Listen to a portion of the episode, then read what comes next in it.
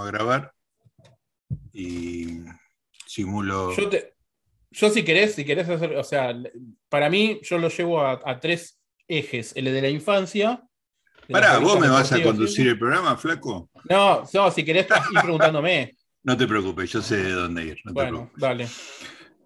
Bien amigos, eh, arrancamos con la sección que más nos gusta, cada una de las secciones es la que más nos gusta en el momento en que la estamos haciendo, y esta tiene que ver con el hecho innegable de que todos somos lectores, porque eh, no depende de que uno tenga una carrera que esté relacionada con la industria del libro, ni que tenga una industria académica, no hay ninguna persona que no esté leyendo todo el tiempo, porque uno levanta la vista y están los videógrafos, si no lee mapa, lee el clima, lee el cielo, a ver si va a llover esta mañana, o, lee la cara de culo que tiene su cónyuge, que es algo que puede pasar. Así que en algún sentido todos somos lectores. Y en esta sección lo que nos gusta es hablar con gente que no necesariamente esté vinculada con la industria del libro, a veces sí, pero que todos eh, nos cuenten cómo es su biografía lectora. Hoy vamos a estar hablando con un querido y viejo amigo que está en Israel desde hace ya, no sé, tres años, ahora le vamos a, preguntar, este, y él nos va a contar qué está haciendo ahí. El señor Diego Mintz. Hola Diego, ¿cómo te va? Gustavo Noriega te saluda. Hola Gustavo Noriega, ¿cómo estás? Muy bien. Gustavo Noriega, sí, me gusta que me llames con nombre y apellido, con todo el no, respeto. lo, voy a, no, lo, no lo voy a hacer como lo hacen los locutores, que yo sé que los tenés muy cortos, pidiéndoles por favor que te lo pronuncien con mucha pompa, pero Gustavo bueno. Noriega, qué bien suena, espectacular. Bueno, ¿cómo estás, Diego? ¿Qué, qué estás haciendo en, en, Israel y cuántos años hace ya que estás allá? Bueno, dos años y uno un par de meses ya, en ah. enero de 2020, un mes y medio antes de de la pandemia. Eh, del, del, poco fortuito hecho que no hace falta mencionar. Estoy en una mini campaña, ¿no? Como para que lo mencionemos lo menos posible, ¿no? Está muy dejémoslo atrás. Sí, sí, sí. Es la forma de que termine, es decretar que termina cada uno de Exactamente. Termina, si vos querés, termina, ¿no? Es como la guerra. If you want it. Eh, sí. Y bueno, em, eh, estuve trabajando, el primer año yo me dediqué a, a estudiar el idioma aparte me agarró la pandemia, bueno, imposible no mencionarlo, y eso más me motivó a internarme a estudiar el idioma, y después estuve trabajando en la Radio Nacional de Israel durante mm, poco más de un año, justo un año, eh, haciendo el noticiero en español. La Radio Nacional de Israel tiene noticieros en ocho idiomas y uno de ellos es el español y estuve trabajando ahí. Y bueno, luego por decisiones profesionales, personales, me fui un poco al mundo privado y ahora soy analista de inteligencia financiera, que suena más, suena más excitante de lo que es, pero no es aburrido igual. Pero es un buen, un buen laburo, evidentemente. Es entretenido. Bueno, déjame contar a la gente, digo, que hemos hecho radio juntos, que sos un, has hecho podcast en, en Radio Nacional, estuvimos juntos en Radio Ciudad haciendo cosas muy, muy divertidas y que tenés la particularidad de ser una persona que maneja, más allá de tu laburo actual que te ha hecho extender tus conocimientos, maneja una cantidad de temas impresionante con un nivel de información absurdo, con lo cual no, no puedo dejar de pensar que sos una persona que lee mucho. Bueno, eh, sí, pero dicho sea, igualmente yo conocía la sección de este programa, la he escuchado, sabía que existía, eh, y tenía mucho miedo porque sabía que eventualmente me ibas a llamar. O sea, iba a llegar este momento. Iba a llegar este momento y, la, verdad que, o sea, si vos me llamás así en seco y me decís, contame de la guerra, de, los conflictos de Medio Oriente, o mismo la guerra de Ucrania, por decir algo que me han, me han, pedido opinión en los medios hace poco también, y que bueno, es un tema complejo, pero como más o menos uno lo va siguiendo, y digamos, de los temas que, que, que, que, que, conozco y que manejo, no tengo problema en hablar con nadie en ningún momento. Ahora, sobre mi biografía lectora me sentía muy intimidado, hasta que primero vos solo me, me, me, me dijiste, no, no hace falta que, no, hace falta que, explique, que, relate o que enumere todos los grandes clásicos de la literatura universal que llevo leídos, porque no van a ser tantos. Eh, pero después me acordé de una frase que yo no sé si alguna vez te comenté, eh, con todo esto del tema de, vos mencionabas, leemos, eh, no sé, hasta cómo va a estar el clima, cosa que yo no hago porque le pido al robot de, de Amazon que lo diga, ¿no? no digo el nombre porque se va a, se va, se va, se va a activar. Prender. se va a activar, lo tengo justo acá al lado. Pero, em, o sea, así, de nivel ni siquiera eso leo ya a esta altura, ¿no? Le pregunto al robot que, que, me lo diga. Pero recordé una frase que escuché hace unos 4 o 5 años del comediante Aziz Ansari, eh, que mm, más conocido por eh, Master of None, una serie que está en Netflix que es muy buena y un par de cosas que hizo antes también, y comediante y escritor, que en un momento con todo esto de, bueno, internet, el teléfono, leer Twitter todo el día, leer medios todo el día, blogs, etcétera, etcétera, le preguntan por la lectura y él dice, yo siento que ya no leo libros, pero que gracias a internet voy por la página un millón del peor libro del mundo. es muy buena esa frase. Y efectivamente es, eso, porque es verdad, uno no lee menos, uno lee infinitamente más.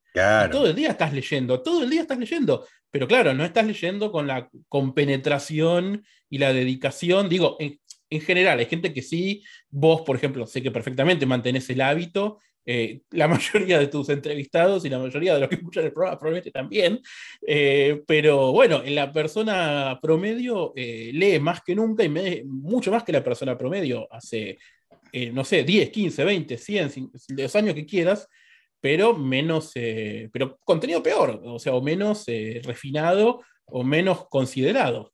Sí, eso es la parte más discutible acerca del contenido, digamos, ¿no? Peor, mejor, es, es, discutible. Pero dejemos esa discusión para otro momento y antes de meternos así en la biografía estrictamente, contame un poco del, del presente. O sea, te levantás a la mañana ¿Y qué, qué, lees? ¿Arrancás con los diarios? ¿Arrancás con las redes sociales? Eh, es inevitable. Y arrancar con el celular con la notificación que te llegó, que seguramente es un, mensaje. Yo, aparte por la diferencia horaria, siempre eh, tengo grupos de WhatsApp de Argentina o veo las cosas que pasaban allá. Estoy bastante conectado, excesivamente. Y bueno, todo el tiempo tengo para ver algo que pasó en las horas en las que yo estuve durmiendo. Ahora, la verdad es que desde que está la guerra en Ucrania, eh, una de las primeras cosas que hago a la mañana es ver si hubo algún desarrollo importante, más allá de que siempre alguna novedad hay. Eh, desde lo político, siempre los diarios como periodista es como medio inevitable, ¿no? Hay tres o cuatro diarios que abro todos los días. ¿Cuáles son? Eh, The Times of Israel es un diario en inglés eh, de Israel que es muy bueno, porque para el hebreo, si bien después más adelante en el día trato de leer algo en hebreo, me cuesta, por supuesto. Después, eh, bueno, Clarín y la Nación es prácticamente un acto reflejo. Es como que no te das cuenta. Es constitutivo, sí. Es como la persona que no se dio cuenta y abrió la heladera y por ahí no estaba buscando nada. Bueno, además de que me pasa eso, eh, me pasa abrir eh, Clarín Nación y, básicamente esos dos, ¿no? y a veces con The New York Times y Washington Post me pasó lo mismo. Y a veces con Reuters o AP también. A ver, eso era un ejercicio de cuando trabajaba en, la radio. En la radio que era escribir las noticias todos los días y ver que había que, no, que, no, que el mundo seguía más o menos existiendo, ¿no? Esa es la primera eh, la primera cosa que uno chequea cuando hace un noticiero todos los días. Eh, y después, bueno, he cometido el pecado, no sé si con, eh, hablar de esto como lectura, pero ah, tengo una, también una, una, mini rutina desde el principio de año que es Wordle, el juego de New York ah, Times, ahora de New York Times. Sí primero en español o en inglés, alguno de los dos, eh, después el otro, y después eh, a veces voy a uno que se llama Quordle, que es cuatro palabras al mismo tiempo, y bueno, con eso uno eh, ejercita también la, mente, pero bueno. A todos los fans del Wordle les recomiendo, y sofisticados como es tu caso, les recomiendo el Spelling Bee de, del New York Times. Este, ah. Es muy bueno, es muy divertido. Yo le tengo miedo a esas drogas, ese es el tema. Por eso no las. Conociéndote es peligroso. Por eso, por eso, no. Eh, Word lo que tiene justamente es que es una dosis muy chica. Claro. Entonces, eh, eh, justamente ese fue el gran, el gran éxito que tuvo, creo. En un momento entré a buscar las versiones ilimitadas, donde tenías la cantidad de palabras que querías y bueno, pero eh, justamente la gracia y el éxito fue que, que, te daba una sola palabra y seguías con tu vida. Me cometí el error de recomendarle a Mariela el Spelling Bee del New York Times. Aparte, como pago, tengo acceso. Y te quedaste sin, esposa. Me quedé prácticamente sin esposa, este, porque es la. Sos de soltero ahora. La, la, segunda el segundo nombre de Mariela es exhaustividad. Entonces, hasta que no termina de encontrar todas las palabras posibles, no, no termina. Y entonces por ahí llega la noche, digamos, y, después de laburar y todo, y bueno, vamos a ver la serie que estamos viendo, no, espera que me faltan tres palabras, ¿viste? Y ahí claro, no, es frustrante. Hasta que no aparecen las tres palabras, pero bueno. Bueno, eh, pasemos a tu niñez. ¿Cómo eras de, niño? Este, tenés un hogar con un padre periodista, así que me imagino que don Ángel te habrá este, inculcado el placer de la lectura y de la curiosidad. Bueno, en, sí, eh, había dos sectores, dos bibliotecas principales en mi casa. Eh, una que era la de libros propiamente dichos, digamos, ¿no? Eh, donde había, por ejemplo, las obras completas de Freud, que eran mi padre ah, las tenía de cuando había estudiado, que creo que nunca jamás abrí un solo libro de esos. Menciono que estaban ahí nada más. después, millones de libros de cualquier tipo de cosas. Esa biblioteca, si no recuerdo mal, se llamaba, tenía un cartelito, porque era una biblioteca hecha como los, antes eran de madera, pero la, estructura que, la, que sostenía eran como unos caños, ¿no? Claro. Eran de metálicos. Eh, y por un conocido que creo que era un amigo de mi abuelo, no sé de dónde era, eh, se llamaba de apellido Kanievski. Entonces, eh, había un cartel que mi padre había escrito que era Biblioteca Popular Moshe Kanievski, porque estaba hecha de caños. Muy bueno. bueno, recuerdo eso, se me acaba de venir a la mente, no lo había pensado, me acordé de eso. Y después, la otra biblioteca, que para mí era lo importante, era más un archivo periodístico de revistas de fútbol, básicamente. Mi padre ha coleccionado revistas de fútbol por mucho tiempo, años y años. De hecho, obsesivamente compraba las revistas eh, France Football 11 y 11 Mundial. Ah, eh, francesas, que eran muy buenas, y él aparte leía francés, y las compraba todas las semanas religiosamente, no sé bien qué, qué kiosco del centro. Eh, y esa era como medio vetada, ¿no? Era como que había algunas que no me dejaban acercarme mucho, pues yo tenía 5, 6, 7 años, después ya un poco más, digamos, esto hasta los 15 años duró igual, ¿no? Se iban sumando cosas y, por ejemplo, había algunos, el gráfico no tantos como uno creería, eh, después algunas revistas de rugby incluso, eh, revistas de... Recuerdo una que era, creo que era una especie de, revista especial que había hecho solo fútbol, que se llamaba Super Fútbol. Era como, como un, con lomo más eh, grueso.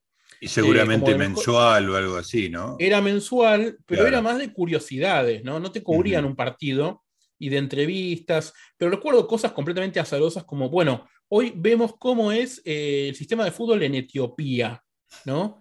Entonces te implicaba las distintas ligas y por qué había como ligas provinciales que en realidad eran equipos de las provincias, de las regiones, equipos de corporaciones. De ahí aprendí que la capital de Etiopía es Addis Abeba, por ejemplo. Eh, y nunca más me lo olvidé. Eh, pero así, ese tipo de datos que, bueno, mi madre me ha, desde muy chico me dice, que soy un RDI, recolector de datos inútiles, todo eso arranca en... Eh, eh, yo ahora digo que soy una especie de versión offline de Wikipedia para algunas cosas específicas. Sí. Eh, todo ese tipo de estupideces las empecé a, y de datos inconducentes que quedan bien en la trivia, que me hacen un gran jugador de trivia, pero no necesariamente bueno para otra cosa, me vienen de esa biblioteca deportiva principalmente, de, revistas e incluso libros. Recuerdo una especie de diccionario enciclopédico de deportes que era de la década del 50 que mi papá tenía, eh, que era extraordinario, con unas ilustraciones a mano eh, de, lo, de cómo se jugaban los distintos deportes y aprendí las reglas del fútbol gaélico, por qué ejemplo. qué. Cosas así, claro, ¿no? Y cosas completamente azarosas. Eh, pero bueno, como por ejemplo, sé quién es el, fue el goleador del Mundial, no sé, 54. ¿Quién fue? Gracias a este. Coxis, era un húngaro. Eh, y, pero sí, datos completamente azarosos. De, bueno, hay que, hay que sumarle, Diego, el hecho de que tenías una provisión de datos muy importante, a que una memoria tremenda. Y sí, sí. No, no sos funes, pero está cerca. No, bueno, eh, para algunas cosas, ya es como que ya no me acuerdo qué, hice ayer, pero sí de cosas. Sí, es lo que nos pasa a los viejos. Eh, sí, nos pasa a todos. Pero bueno, ese tipo de ser como una especie de archivista. Recuerdo una vez, no hay internet, ¿no? Mi papá trabajaba en ese momento en el diario La Razón y había un rumor de que Bosca iba a comprar a un defensor, a un marcador de punta que creo que falleció, búlgaro, que había jugado el Mundial 94, que se llamaba Trifor Ivanov. Entonces, por alguna razón salió ese rumor absolutamente extraño, hablo del año 96, 97, 98, no mucho más, y me llama mi papá y me pone a hablar con otro periodista de La Razón que me pregunta, que necesita chequear en qué equipo jugaba y el nombre bien cómo se escribía. Y yo sabía exactamente en dónde encontrarlo eso. Entonces me fui a buscar digo, esto con, con, internet ya no tiene ningún sentido. Sí, pero era como, no, no, eh, no sabían bien el dato en la, en la redacción de un diario, entonces mi padre dice, vamos a llamar a mi hijo de 8 años que sabe eso, o que tiene acceso a este dato. Y era completamente cierto. Extraordinario. Muy bueno. Eh, Muy bueno. Entonces es que a mí me pasa un poco con, con el pequeño Elías, ahora en, un, en unos meses cumple 12, pero yo veo partido de la Champions con él y, le pregunto, o sea, yo conozco un porcentaje de los jugadores, ¿no? Y él conoce a todo, entonces le digo, ¿este de dónde viene? ¿De dónde juega? Y siempre me contesta con seguridad, pero con mucho desdén, como que yo no manejo información. Y lo genial es que él maneja todo eso, este, no por leer, sino por videos de YouTube y por la Play. Claro bueno, a mí la fuente distinta, ¿no?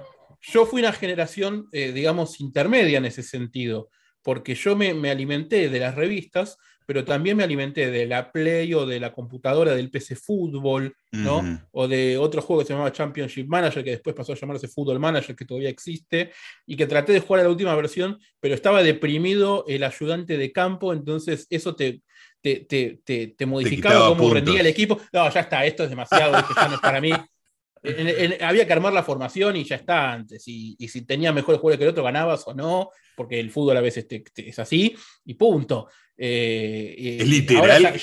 el dato era, como, era, como demasiado. No sé, por ahí estoy exagerando, pero no era, no era demasiado alejado. Te, lo, te, juro que no era demasiado alejado y ya era como demasiadas variables. ¿no? Antes en el PC Fútbol jugabas una temporada en una hora y ahora pasaban cuatro horas y no habías pasado un solo partido, porque la cantidad de variables que tenías que manejar.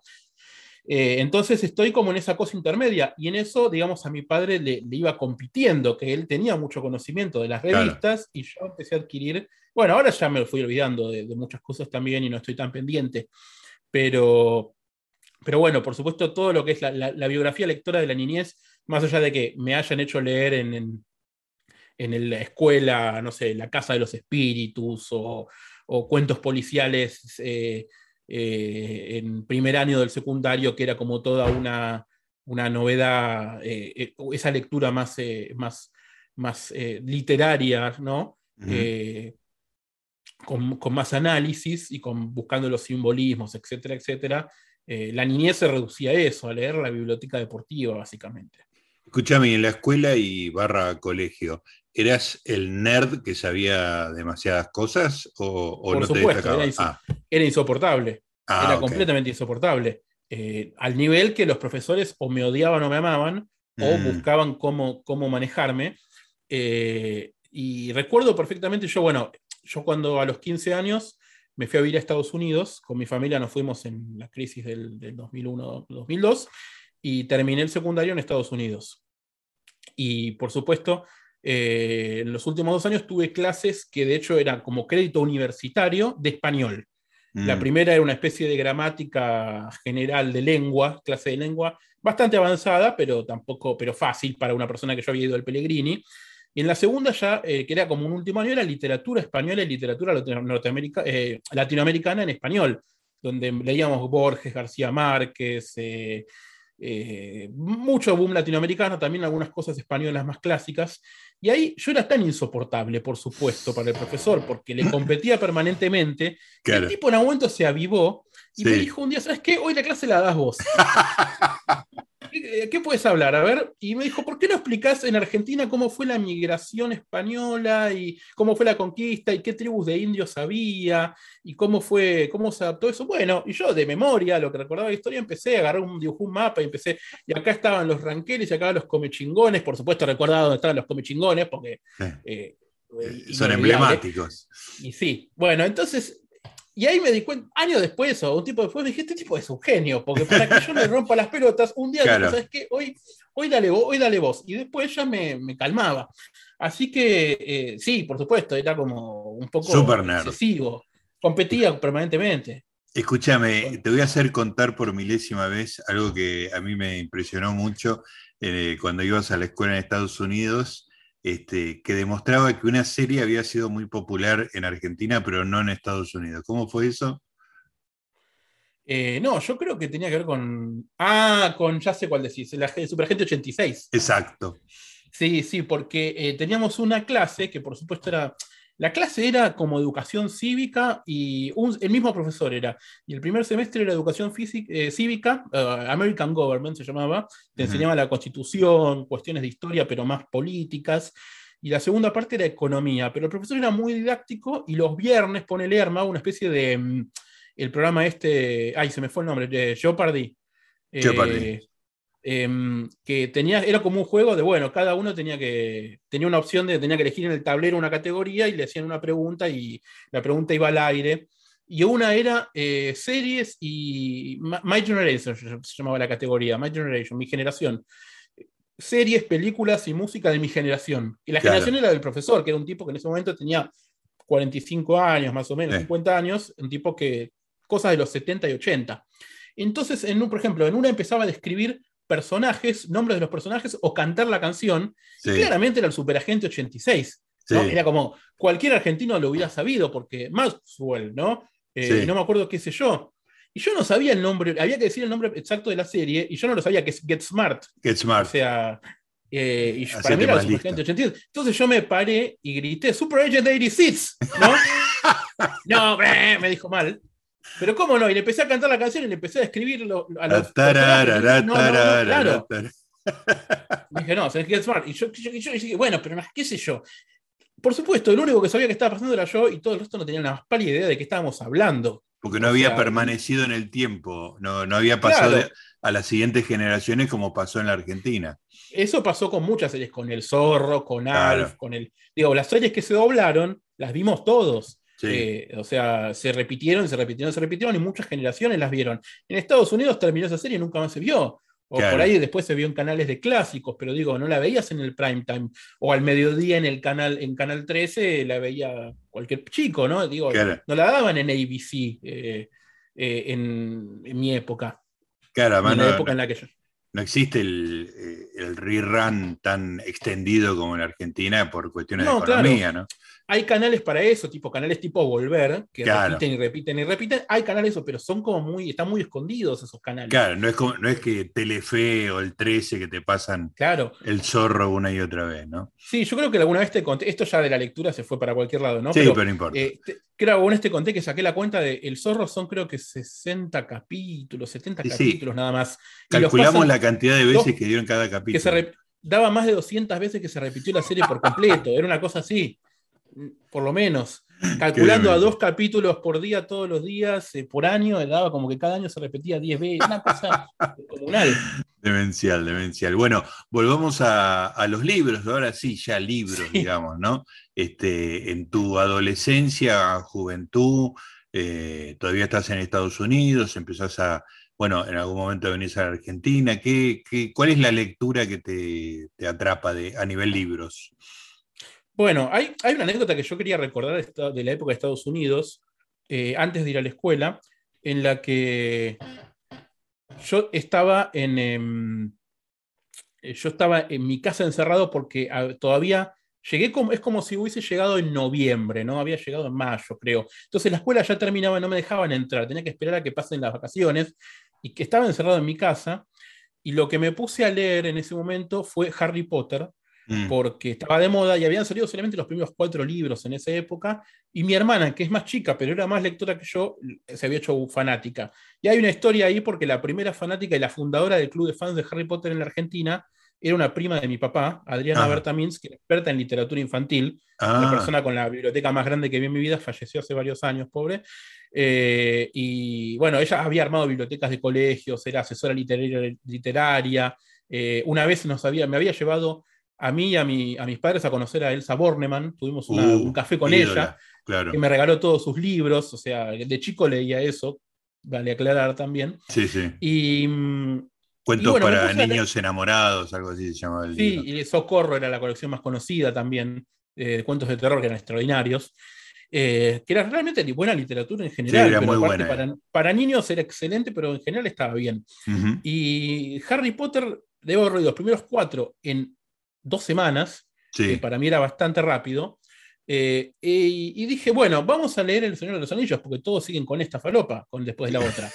es como, era lo que tenía a mano aparte. Y yo recuerdo, ahí es donde tuve una suerte de divorcio de la literatura y de mm. cierta literatura y de lo fantástico, porque agarro El Señor de los Anillos, tomo uno, eh, y tenía una especie de disclaimer que decía, bueno, si nunca leíste El Hobbit, eh, por favor, empezaba por esta introducción. Era omitible. A la cuarta página, en la que describía cómo era el dedo de un hobbit, Recuerdo que agarré el libro y lo tiré contra la pared.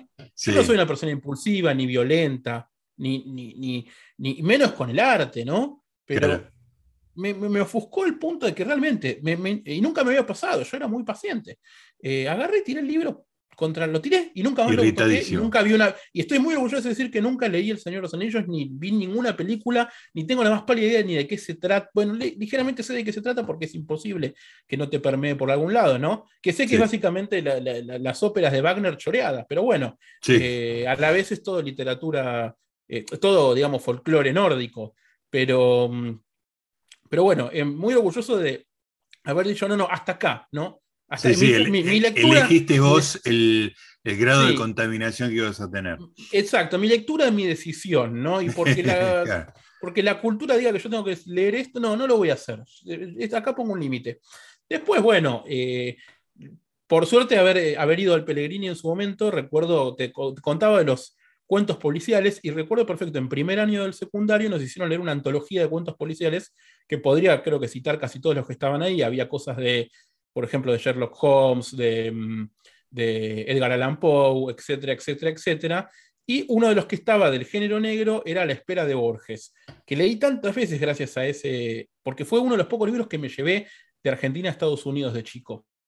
Y creo que lo puedo citar casi de memoria ese cuento. Ah, eh, y esa fue la puerta de entrada a Borges, que por supuesto no es el cuento más eh, conocido ni más eh, representativo, pero... Eh, ¿Cuál es el que está esperando que lo maten en una habitación? en, un, ah, en, un contillo. Eh, lo, leímos hace tres semanas más o menos. ah, mira, el coche lo dejó en el 4004 de esa el coche lo dejó en el 4004 de esa calle del noroeste, nos habían dado las 9 de la mañana. Así Muy bueno, eh, espectacular. pero bueno, después hay una par de. bueno, y de hecho el año pasado estábamos, el 2020 en realidad, estaba viviendo yo en una especie de centro eh, para estudiar hebreo, donde estábamos encerrados por la pandemia, unas 200 personas, un cajo que hacer más que estudiar hebreo, que no era algo que se puede hacer las 24 horas del día, y en un momento metimos un taller literario, y yo empecé a eh, y yo enseñé Borges en inglés, Bien. Eh, y, ese cuento y di un par más, un delirio místico el mío también, ¿no? Porque solamente la pandemia me, llevaba a hacer esas cosas, con gente que no terminaba de estar eh, enganchada, pero que gente que no sabía ni que existía Borges, lo cual por supuesto es ofensivo para cualquier persona de bien. Pero, pero bueno, es así. Y bueno, tuvimos un grupo que lo hablamos en inglés, gente de distintos países, americanos, gente de Ucrania, de Rusia, de, mm, Brasil, había una chica, y lo hicimos en inglés porque era como más universal, y yo me puse a estudiar las traducciones y ver que Borges en realidad, si bien él había, hecho, había trabajado en sus propias traducciones, él prefería otras a las propias, eh, porque algo muy borgiano de por sí, ¿no? Sí, sí, absolutamente. Eh, pero, eh, y ahí en un momento me empecé a obsesionar con eso, con las traducciones y a empezar a leer comparado y preferir una o la otra y darme cuenta que en realidad es muy, es como, no es que es fácil de traducir, ¿no? Pero que Borges es muy traducible. Mm. tiene como, más allá, incluso a pesar de las cosas, no sé, por ejemplo, Funes el Memorioso, que tiene un montón de, de cuestiones de campo y gauchescas, eh, no gauchescas, pero cuestiones de, sea, sí, de campo. Eh, cuando lo leí en inglés me pareció extraordinario lo bien traducido que estaba, ah, no, el lenguaje, sino el sentimiento, ¿no? Y, eso lo leíste en inglés para darlo en el taller este?